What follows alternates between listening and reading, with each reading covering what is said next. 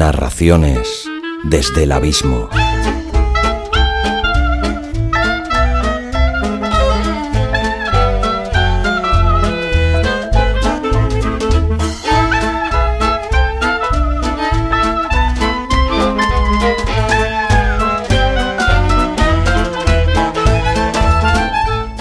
Abismeras y abismeros, os doy la bienvenida a Narraciones desde el Abismo, que hoy llega a su capítulo número 20. A los asiduos del programa, como siempre, daros las gracias por acompañarme programa tras programa y a los recién llegados espero que os seduzca y optéis por suscribiros y entrar a la familia Abismo FM, que poquito a poco va creciendo.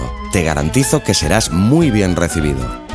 Si eres de los recién llegados, decirte también que este es un programa que, humildemente, intenta darte a conocer a autores desconocidos y obras relegadas al abismo del olvido. Si tienes una narración olvidada en un cajón o en un disco duro o conoces a alguien que la tiene, no dudes en ponerte en contacto conmigo en contacto arroba abismofm.com. Podrás ver tu obra narrada en formato audio relato en este podcast. Antes de empezar con el programa en sí, quiero disculparme con vosotros por no haberos podido suministrar vuestra dosis semanal habitual de narraciones desde el abismo, ya desde hace más de un mes. Cuando llegan estas fechas, entre mayo y septiembre, me salen bastantes actuaciones en directo de mi faceta como cantautor y también algunos trabajos audiovisuales además de andar muy liado con otro proyecto de podcast muy ilusionante para mí, del que ya os contaré algo más adelante. Por eso no me ha quedado otra que relegar mi actividad con este y otros de mis podcasts y con el propio blog eh, hasta septiembre. Pero me parecía muy injusto no daros ninguna explicación y no despedirme de vosotros y desearos un buen verano, lo cual haré al final del programa. Pero otra manera de hacer esto mismo es con otra pequeña dosis de la obra de Raúl Laoz, un estremecedor relato con trasfondo nazi titulado Herr Niemann, perteneciente a su antología Voces en el Ático. Pero antes de que el propio Raúl te diga cuatro palabras sobre este sobrecogedor relato suyo, te recuerdo que este programa está patrocinado por Podcasting para principiantes. Cómo crear un podcast paso a paso un curso serial de 10 capítulos en los que te enseño paso a paso, de forma muy sencilla, cómo crear tu propio podcast. En cada capítulo encontrarás una sección que he llamado Repoker de Podcasters, en la que cinco reconocidos podcasters como son CJ Navas, Emilcar, Oliver Oliva, Florencia Flores y Luis del Valle te explicarán sus experiencias, te desvelarán sus trucos y te darán muy buenos consejos que te ayudarán a llevar a buen puerto el nacimiento de tu propio podcast. Te garantizo que, tras estos 10 capítulos que dura el curso, estarás sobradamente preparado para grabar y publicar tu ansiado podcast. Os invito a todos a que lo escuchéis y si os gusta, que os suscribáis. Entra en www.abismofm.com barra podcasting para principiantes. También puedes escucharlo en Apple Podcast, Evox, Spreaker y demás plataformas de podcasting. Dicho esto y sin más preámbulos, os dejo con Raúl la.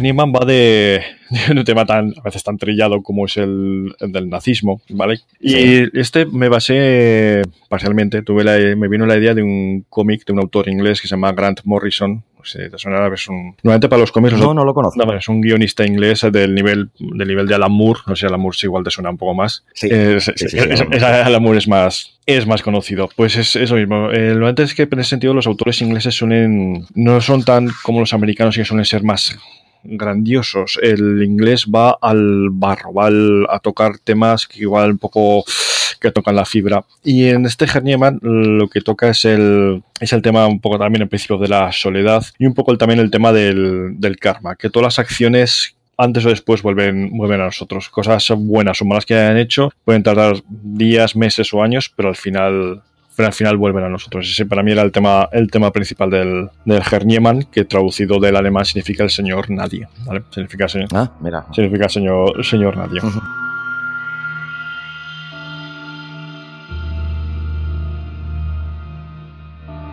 Herniemann.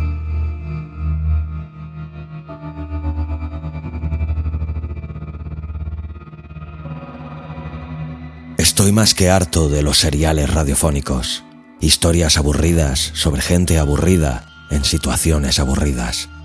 Me alegro que hoy sea uno de esos días lluviosos, donde la transmisión llega fatal.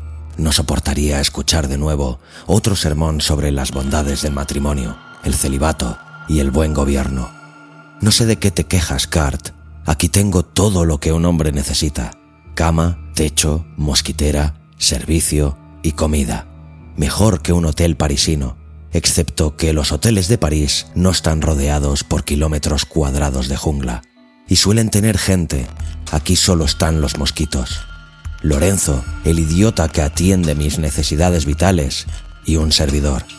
Desde el día en el que puse un pie en esta cabaña, alejada de cualquier civilización, hasta hoy, 22 largos meses después.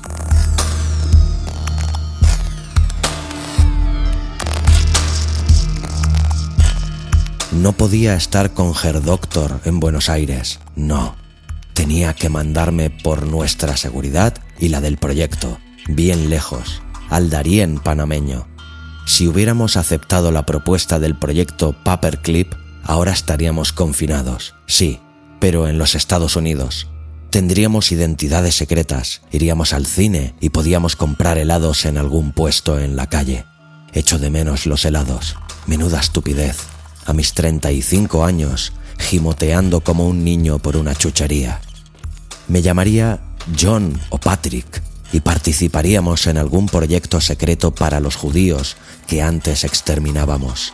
Qué bonita ironía. Los opresores se convierten no en oprimidos, sino en sabios impulsores de su civilización. Crearíamos cohetes, máquinas que pensaran por nosotros, fármacos para mejorar los procesos mentales. Me gustaría comerme un helado. Aquí hace mucho calor. El teléfono suena. Dejo que rompa el silencio durante medio minuto. Después de varios meses sin noticias de la vida, más allá de los insectos, las serpientes y los monos, es la menor indulgencia que me puedo permitir. Mi voz sale ronca, justo al contrario de lo que deseaba. Garganta seca un trago de té helado y pregunto quién llama. La voz sale entrecortada del hilo telefónico, pero reconozco claramente al doctor Barnett. Mi corazón estalla de esperanza. Volver a la civilización, a la vida con mis congéneres exiliados de nuestra amada Deutschland. Como toda ilusión, esta se volatiliza al segundo. El doctor me cuenta que no me puede llevar de vuelta de momento, pero que verifique el equipo del sótano para que no se estropee por la humedad y las alimañas. Adiós, Herkart. Oh mein Gott. No me ha dado tiempo ni a replicarle. La estática es mi única respuesta. Me hundo más en este raído sofá verde mientras Lorenzo me rellena el vaso de té frío. Los cubitos crujen por el calor un par de veces antes de que reaccione. Arranco el teléfono de la pared y lo lanzo a través de la ventana hacia la selva. Lorenzo no dice ni una palabra. Sale por la puerta a recoger el teléfono, nuestra única comunicación con el exterior. Luego, con poca destreza y mucha lentitud, lo intenta arreglar. Me disculpo ante él, pero no me devuelve ni la mirada. Tan solo asiente con un bufido. Frustrado y cansado de todo y nada, bajo al sótano. Allí me saludan mis viejas amigas, las cajas con esvásticas repartidas por doquier, de todas las formas y tamaños posibles, aunque hay una etiquetada como Project Universal Geist, que destaca sobre las demás, tanto por su envergadura como su enorme cantidad de cierres de seguridad. Enciendo un soldador y me apresuro a abrirla. Si quieren que revise el material, mejor empiezo con la más grande. Mis manos vuelven a sentirse vivas, así como mi cerebro, en ruinas y decrépito por la lectura tediosa, los aburridos seriales y la falta de helados. No hay nada más glorioso que el trabajo, como bien decía Der Führer.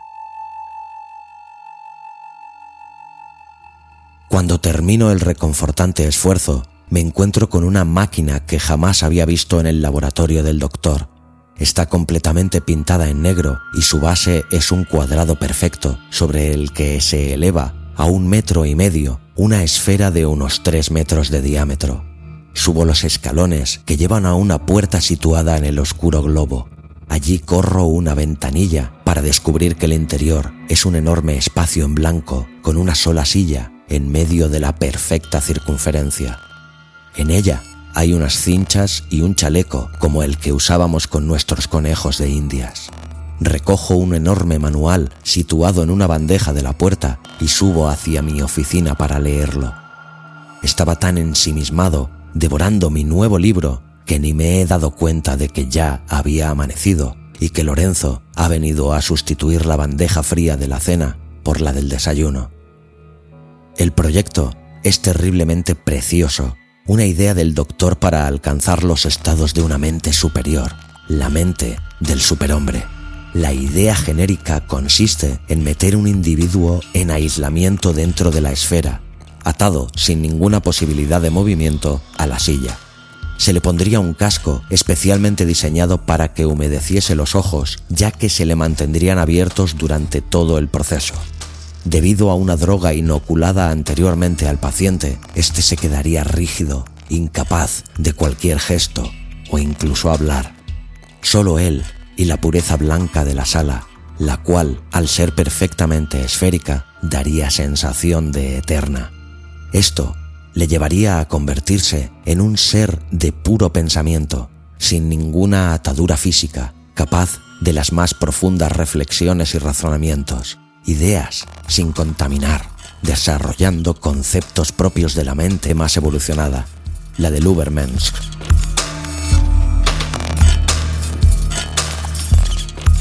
No descanso nada durante el día. Si no fuera por mis necesidades biológicas, ni siquiera saldría del sótano. Conecto la máquina a la pobre red eléctrica, rezando por no quemar nada de esta prisión de madera y mosquitos.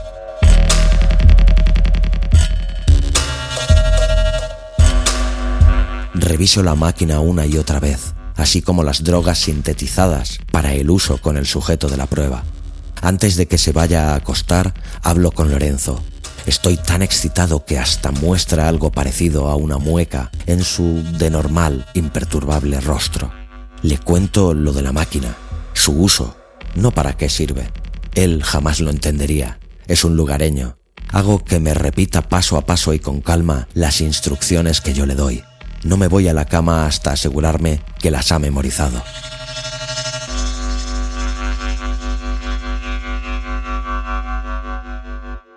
Todo el día siguiente lo paso en mi habitación, durmiendo como un niño.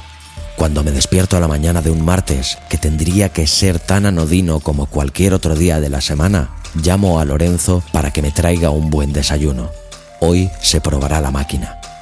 Mi sirviente suspira aliviado cuando le contesto a su tonta pregunta. No, él no será quien la pruebe. Si alguien merece entrar en contacto con la mente suprema, ese soy yo. Sus labores serán de un simple ayudante de laboratorio. Agradecido debería de estar por elevar su estatus social de una manera tan rápida e inmerecida.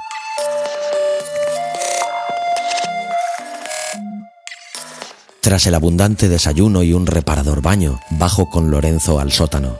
Solo llevo un batín que el año pasado era morado y unas zapatillas de esparto. Me quito la ropa cuando entro en la esfera y me coloco el traje aislante. Me pongo grapas en los párpados para que no se cierren involuntariamente y después Lorenzo me ajusta el casco que me humedecerá la vista. Luego me ata a la silla con las cinchas e introduce la jeringa con el compuesto químico por una ranura situada en el traje, justo en la nuca. Noto la fría aguja golpeando el hueso y después ya no siento nada.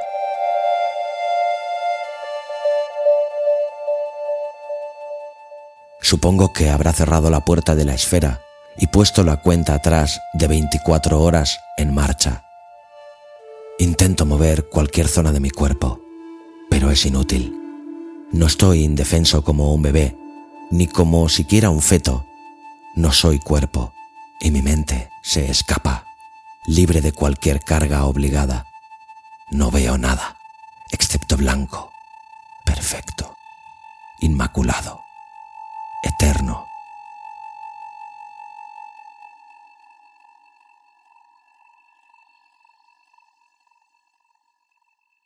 Desconozco cuántas horas han pasado, pero creo que he perdido la cordura. Mis pensamientos aceleran, quizás más que la propia luz, hacia otros lugares, divagando sobre fórmulas de trayectoria infinita en mares lechosos de galaxias inmaculadas. Porque he contado hasta el infinito y este me ha devuelto la sonrisa de Meletea, exultante ante mi ascenso entre la cosmología pálida. Pasando como un rayo eléctrico entre los nueve mundos, llegó al trono de Odín en la dorada Asgard. En los hombros del monarca aparecen los dos cuervos negros, Ugin y Munim, memoria y pensamiento. Sus garras, afiladas como marfiles de oscuridad, se dirigen hacia mí, dispuestas a arrancarme los ojos. Mi instinto es de apartarme, pero no me puedo mover. Y entonces aparece una mota negra en la esfera. Lo que mi mente creía que eran los cuervos del Padre de todos era realmente un espacio oscuro, una mancha quizás dentro de la esfera. Se mueve, avanza lentamente desde la derecha hacia la izquierda, con tranquilidad, uniformemente.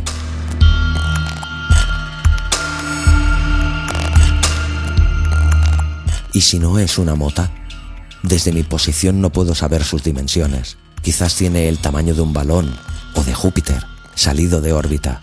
Mientras se mueve, repaso todo lo aprendido en mi nuevo estado y lo aplico a esa mancha.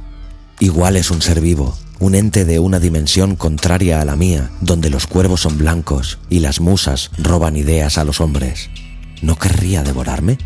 ¿Acaso no intentaría suplantarme o robar mi nueva divinidad de pensamiento? Igual, solo es curioso.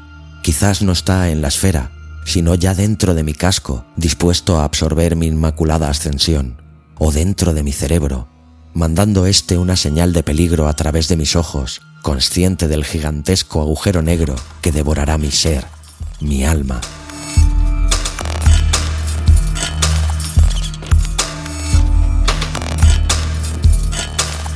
En ese momento, algo me ocurre. La negrura tira de mí como cuando te asomas a un pozo y al momento estoy rodeado por la esfera, atrapado en su oscuridad. La visión se nubla y mi cuerpo reacciona, pero no el de la sala. Me siento sucio, suciedad en mi cuerpo, en mi ropa, en el ambiente y en las tablas sobre las que estoy echado. Llevo un traje blanco a rayas azules con un descolorido triángulo rosa en el lado del corazón. Reposo apartado en un enorme barracón de madera que huele a putrefacción y detritus humana. Reconozco el sitio. Estoy en el campo de Buchenwald.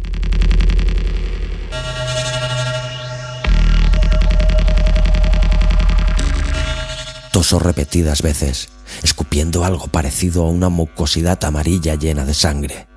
La entrepierna de mi pantalón tiene un color pardo oscuro, sangre coagulada de hace días. Ahora recuerdo. Pruebas con implantes hormonales, Gerdoctor realizó los experimentos ya hace años para controlar a los desviados y a los degenerados. No sé cómo, pero mi espíritu sublime ha caído en lo más bajo que este despreciable mundo puede ofrecer.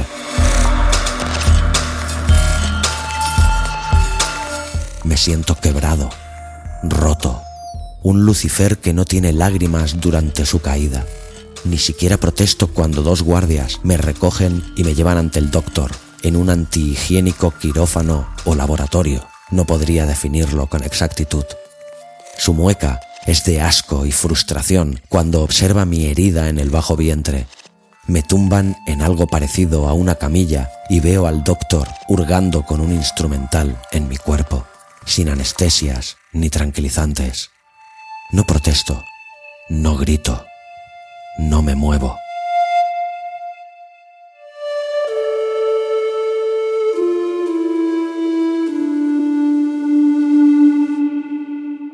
Mi alma está destruida, tanto como mi cuerpo actual. Pienso en el otro cuerpo, el mío de verdad, y en su huésped, allá, en un tiempo futuro.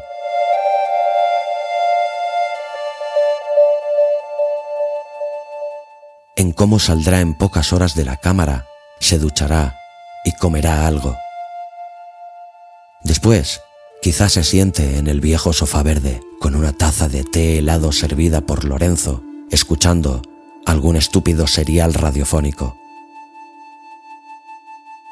Encuentro algo de confort en la idea de que ninguno de los dos podremos tomarnos un helado, por mucho que nos apetezca.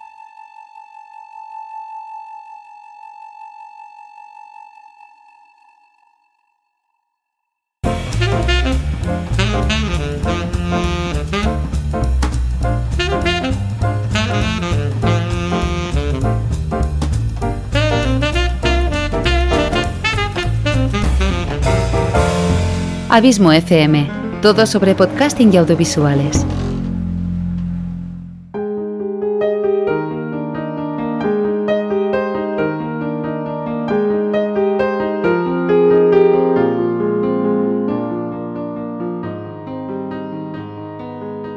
De nuevo a todos. Espero que os haya gustado Herr Niemann. Si es así, no dudes en hacérmelo saber con un comentario, preferiblemente en el blog, o una reseña y darle a las 5 estrellas en Apple Podcast o comentario y corazoncito en iVoox. Y si lo compartes en redes sociales, por mí, encantado de la vida. Me encontrarás tanto en Twitter como en Facebook como arroba abismofm. Te invito como siempre a que te suscribas tanto al podcast para olvidar de tener que buscarlo o descargarlo, como al blog. Así recibirás automáticamente en tu mail todas las novedades de Abismo FM que cada vez van incrementándose. Recordarte también que este programa ha sido patrocinado por mi curso Podcasting para principiantes. Cómo crear un podcast paso a paso. Si quieres escucharlo y saber más, entra en abismofm.com barra podcasting para principiantes.